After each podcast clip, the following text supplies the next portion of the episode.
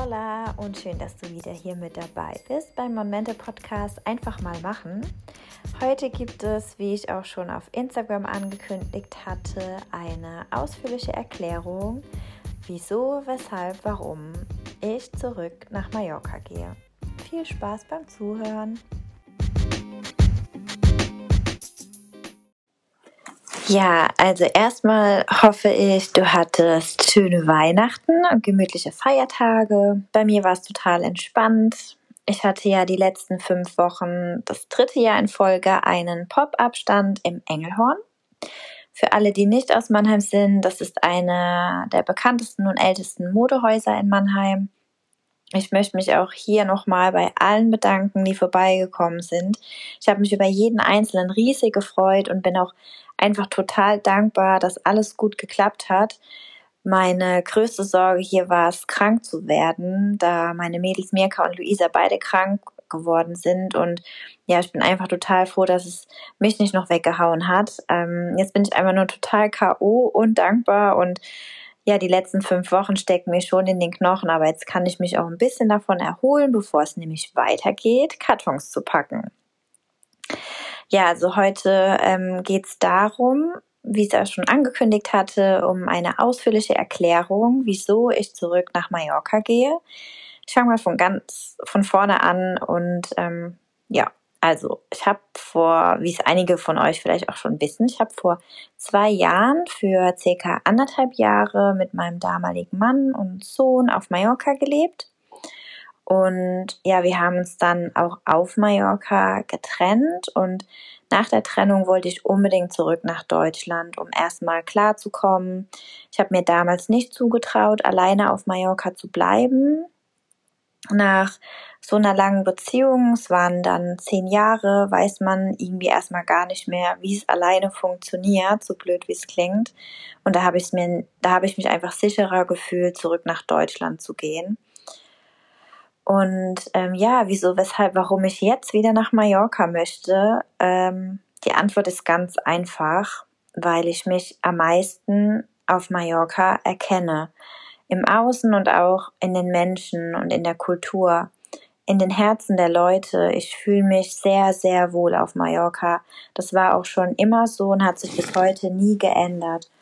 Von Mallorca wegzugehen hatte überhaupt nichts mit dem Land zu tun. Es hatte komplett andere Gründe und ja, auf Mallorca fühle ich mich am sichersten, dort fühle ich mich am wohlsten, dort fühle ich mich ganz in Deutschland, egal wie super das System ist, dort fühle ich mich nicht ganz, dort fühle ich mich nicht als ich. Ich kann mich dort nicht so sehr identifizieren wie auf Mallorca. Deswegen habe ich mich für Mallorca entschieden und mein Wohlgefühl, was überwogen hat, hat gesagt, ich soll dahin, wo ich mich erkenne. Und ja, in den letzten beiden Jahren habe ich so viel über mich gelernt. Ich eigentlich mich erst so richtig kennengelernt nach der Trennung. Und besonders in Krisensituationen lernt man sich ja selbst besser kennen und wächst ganz krass. Und ja, fünf Monate nachdem ich dann wieder in Deutschland war, fing im Prinzip auch schon die Pandemie an. Und gerade da hatte ich als neue Vertriebsidee Schmuckpartys geplant durchzuführen die Idee konnte ich zweimal umsetzen und dann fing es auch schon mit den Kontaktverboten an. So kam eigentlich nach der privaten Krise gleich darauf die Business-Krise. Aber zum Glück bin ich ein, ich würde mal sagen, Steh-auf-Weibchen. und ähm, auch das hat mich nicht verunsichert. Irgendwie habe ich so ein tiefes Vertrauen in mir, dass alles gut wird. Und hier hat mir aber auch viel ein besonders toller Coach geholfen, Lars Ament. Ihr kennt ihn vielleicht. Ich poste immer mal wieder was oder teile was von ihm und hatte auch Anfang diesen Jahres eine ganz tolle Kooperation mit ihm. Der eine oder andere, der ähm, Momente schon länger folgt auf Social Media, hat es vielleicht auch mitbekommen. Und durch Lars bin ich auf weitere tolle Coaches in der Persönlichkeitsentwicklungsszene gestoßen habe in den Krisen auch immer sehr stark an mir gearbeitet. Und das Thema Persönlichkeitsentwicklung, Yoga, Meditation ist ein fester Bestandteil geworden. Und ich glaube, das hat dazu geführt, also eigentlich bin ich mir sehr sicher, dass ich dadurch gelernt habe, das Leben wirklich zu verstehen und zu leben. Und mit Lars Arment hatte ich, wie schon gesagt, Anfang des Jahres eine tolle Kooperation. Auch hier wusste ich irgendwie, das wird klappen und ich wollte auch unbedingt, dass es klappt und habe das total visualisiert und es hat dann auch am Ende geklappt. Soll jetzt nicht heißen, dass es irgendwie super easy war oder so. Also ich war da auch echt ähm, hartnäckig, würde ich mal sagen, und hatte da auch einen kleinen, ich nenne es mal Rückschlag. Also ich habe den Lars was geschickt, das kam dann zurück und ich war erstmal voll frustriert und dann habe ich den Mut auch so ein bisschen verloren und habe dann gedacht, hm, was mache ich denn jetzt? Bleibe ich da jetzt dran oder soll es vielleicht nicht so sein? Und habe gedacht, nee, jetzt habe ich das alles schon so schön extra vorbereitet und will unbedingt, dass der Lars es bekommt. Und dann bin ich da dran geblieben und habe dann auch irgendwann die richtige Adresse rausgefunden und ja, dann hatte ich ein ganz tolles Telefonat mit dem Lars und so hatten wir dann eine Kooperation geplant, über die ich so, so dankbar bin. Und ja, auch die Kooperation hat ähm, neue Türen geöffnet und über die ich auch mega dankbar bin und tolle Leute kennengelernt die auch zum Beispiel dadurch bin ich auf die Insel Jüst gekommen, weil die liebe Friederike dann Kontakt aufgenommen hat für ihr Lädchen und ja. Außerdem ähm, war auch noch Anfang des Jahres so, da hat sich ja dann rausgestellt, dass es länger zum Lockdown kommt. Das heißt, der Einzelhandel war geschlossen, diverse ähm, Termine und mit den Einkäufern für gewisse Stores konnten, haben sich zerschlagen, weil ähm, Einkaufsstopp war. So habe ich dann überlegt, was kann ich machen, habe dann Kontakt aufgenommen hier aus der Region mit Startups und unter anderem mit einem sehr bekannten Startup in der Skincare-Szene. Rosenthal Organics kennen 100% einige von euch. Ähm, ja, und habe die kontaktiert und daraus ist auch eine Kooperation entstanden, die sehr, sehr lehrreich war. Ähm, ich hatte mit Rosenthal einen der größten Aufträge, die je hatte und hierbei auch große Hilfe von Mirka und Luisa, die mir hier ganz krass zur Seite gestanden hatten. Anders hätte ich das ähm, gar nicht so umsetzen können. Auch hier vielen Dank, äh, Mädels. Ohne euch wäre das gar nicht so ähm, hätte es gar nicht so geklappt. Ja, und ähm, dieses Jahr im Mai hatte ich das erste Mal ein Gefühl von, ich habe einen Burnout. Das ist eine Diagnose, die ist ja ein bisschen verrufen, aber anders konnte ich es mir nicht erklären. Wir waren immer noch mehr oder weniger im Lockdown. Ähm, die Schulen waren noch geschlossen. Vielleicht ging es auch einigen von euch so, auf jeden Fall, wenn ich mich mit Leuten unterhalten habe. Viele haben sich genauso gefühlt.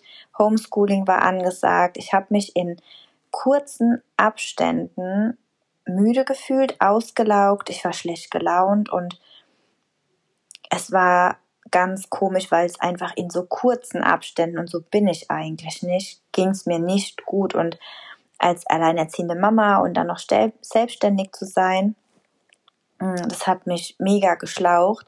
Also habe ich mir hier sieben Tage eine Auszeit gegönnt und habe meine Freundin Steffi, die zu dem Zeitpunkt auf Gran Canaria remote mit ihrer Marketingfirma arbeiten konnte, besucht und ja, habe dann einen Tag vor Abflug zurück nach Deutschland gemerkt, dass ich immer noch nicht bereit bin, zurückzufliegen nach Deutschland. Ich habe mich immer noch super schwach gefühlt und habe dann um drei Tage verlängert. Und in den insgesamt zehn Tagen auf Gran Canaria ist mir ein Licht aufgegangen.